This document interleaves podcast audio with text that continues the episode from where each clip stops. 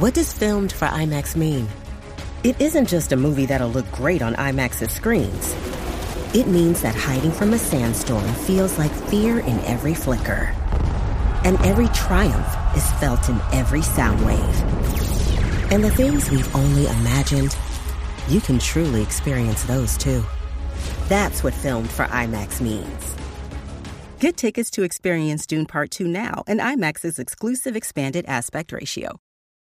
This episode is brought to you by Paramount Plus. Get in, loser! Mean Girls is now streaming on Paramount Plus. Join Katie Heron as she meets the plastics in Tina Fey's new twist on the modern classic. Get ready for more of the rumors, backstabbing, and jokes you loved from the original movie with some fetch surprises. Rated PG 13. Wear pink and head to ParamountPlus.com to try it free.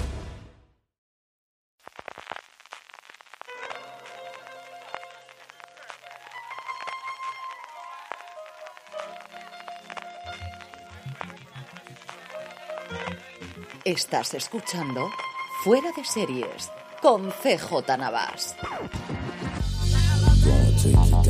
Bienvenidos a Streaming, el programa diario de Fuera de Series en el que un servidor, CJ Navas, te trae las principales noticias, trailers, estrenos y muchas cosas más del mundo de las series de televisión.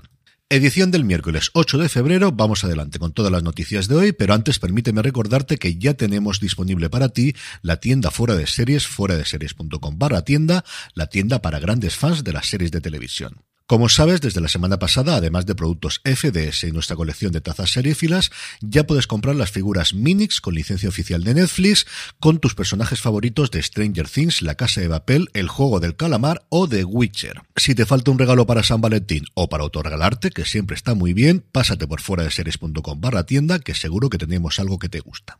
Arrancamos con un poquito de follow-up y es que ya tenéis disponible en fuera de series.com barra Luimelia la charla completa que mantuvimos ayer con Borja González Santolaya y Diana Rojo, los co-creadores de Luimelia, en la primera sesión del nuevo ciclo del Instituto Juan Gil Albert, mi episodio favorito. La verdad es que nos los pasamos francamente bien y la podéis volver a ver, como os digo, en fuera de series.com barra Luimelia.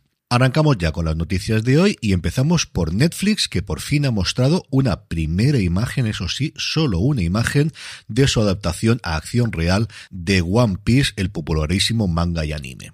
La primera, de la que esperemos sean muchas, temporada de la serie constará de 10 episodios, tendrá como protagonistas a Iñaki Godoy, Makenyu, Emily Rad, Jacob Romero Gibson y Tad Skylar, y el Gigante Rojo ha confirmado que se estrenará este 2023. Sí, así, ya ni siquiera la estación, solamente el año. Pero es una noticia que quería dar porque tengo muchísimos aficionados al manga alrededor y además me apetecía muchísimo utilizar la imagen para el programa de hoy, así que ahí la tenéis. Por su parte, Sylvester Stallone amplía su relación con Paramount Plus, para la que está protagonizando el rey de Tuzla, que ya es con un reality sobre su familia. La familia Stallone nos traerá el día a día del popularísimo actor y también director y guionista, no lo olvidemos, junto a su mujer, de la que se ha divorciado o separado varias veces, y sus tres hijas.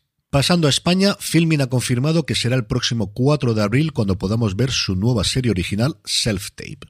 La serie está creada y protagonizada por las hermanas Joana y Mireia Vilapuch, que se hicieron en su momento muy conocidas por Pulseras Rojas, Pulseres Vermellas, y es una ficción con tintes autobiográficos sobre dos jóvenes actrices que conocieron la fama y el éxito siendo niñas y que ahora, años después, deben hacer frente a un presente incierto en un momento clave para sus vidas y su relación como hermanas. La primera temporada constará de seis episodios de 30 minutos que han estado todos dirigidos por Bárbara Farré, en los guiones, las hermanas Vilapuch han contado con la colaboración de Iván Mercade, Carlos Robisco y Clara Sparrach, y en la producción ejecutiva, además de ellas dos, está Pau Freixas, el creador de Pulseras Rojas, Carlos Fernández y Laura Fernández Brites.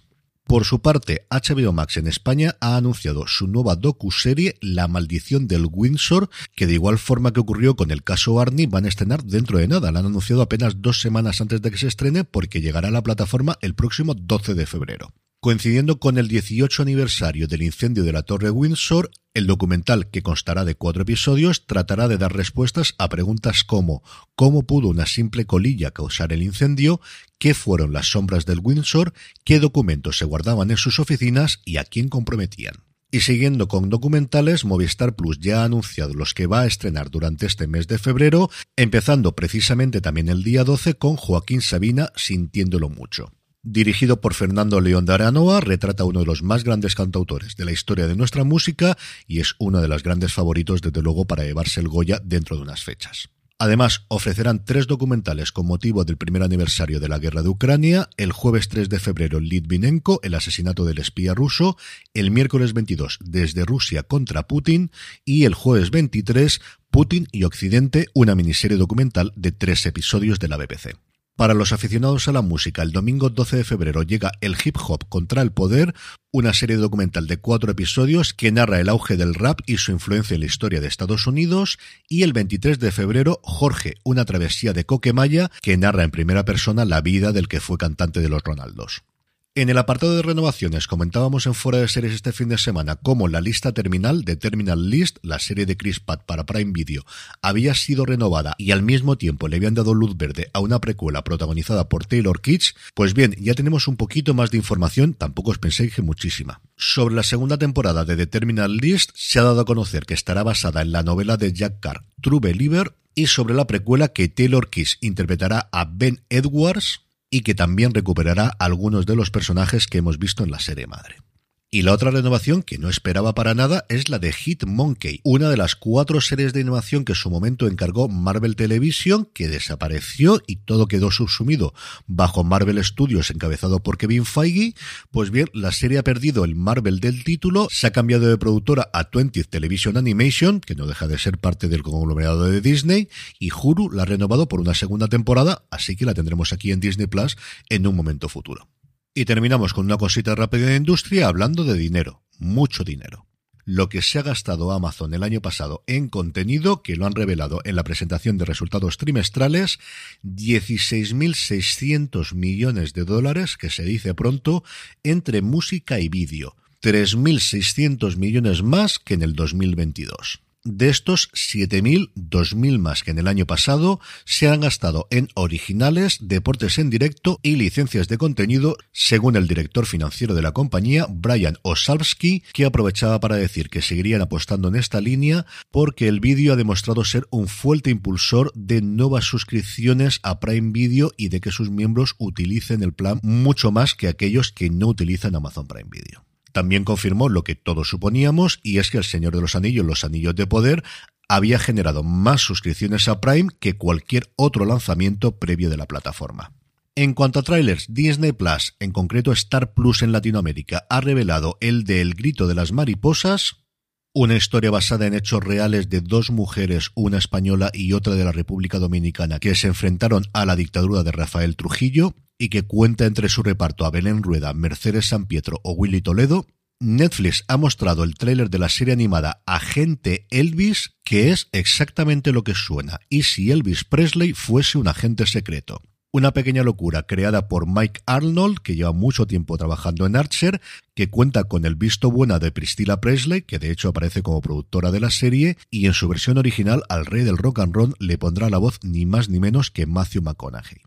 Y también el Gigante Rojo ha dado a conocer el tráiler definitivo de Full Swing, el documental sobre la temporada pasada del mundo del golf de los creadores de Fórmula 1, la emoción de un Grand Prix que llega a la plataforma el próximo 15 de febrero y tengo muchísimas, pero que muchísimas ganas de ver. En cuanto a estrenos, solo tenemos uno en Netflix llamado Bolsa de Valores, una historia basada en hechos reales de dos mujeres que se proponen conquistar el despiadado mercado bursátil de Kuwait en los años 80 y de paso dinamitar su corrupto club masculino. La verdad es que la premisa es una cosa que me atrae mucho, al menos uno o dos episodios seguro que veo de esta. El lunes os comenté, como todas las semanas, el top 10 de Just Watch y yo iba a hacer lo propio con las series más vistas según la plataforma. El pasado, en el puesto número 10 se encuentra Better Call Saul, en el 9 Happy Valley, en el 8 Separación, un año después de su estreno en Apple TV Plus, en el 7 Alice in Borderland, en el 6 Miércoles, en el 5 Caleidoscopio, en el 4 The Bear, en el 3 de White Lotus, en el 2 Machos Alfa y en el 1, para sorpresa de absolutamente nadie, de Las Tofas. Y terminamos como siempre con la buena noticia del día y hoy más que buena noticia es una curiosidad, pero en cuanto la he leído quería comentárosla. Sara Miser Gellar, que está de tour de promoción por Estados Unidos de su nueva serie Wolfpack, se plantó en el Tonight Show de Jimmy Fallon y el bueno de Jimmy le preguntó que si había algo de cierto en esa leyenda de que Dolly Parton había tenido algo que ver con Buffy cazavampiros. Y el caso es que sí, Gellar confirmó que Dolly Parton era productora de la serie, que nunca la vieron, pero que recibían siempre regalos de Navidad suyos personalizados, y ella pensaba, pa, sí seguro que no sabe ni quién soy. Pero un día alguien le preguntó a Dolly Parton sobre la serie, sobre Buffy cazavampiros, y dijo lo mucho que le gustaba la serie y lo mucho que le gustaba mi actuación. Ante lo cual dije, ya me puedo morir, Dolly Parton sabe quién soy y además cree que soy buena. Y efectivamente, Dolly Parton tuvo durante un tiempo un estudio junto a Sandy Gallin llamado Sandolar Productions, que no solo fue productora de Buffy, sino también de su spin-off, Ángel, y de películas como El padre de la novia y su secuela O Sabrina. No me digáis que no es una historia maravillosa, si es que todo con Dolly Parton mejora. Y con esto concluimos streaming por hoy. Pasaros por la tienda fuera de series, fuera de series.com barra tienda. Mañana volvemos. Gracias por escucharme y recordad, tened muchísimo cuidado de fuera. 125 and 120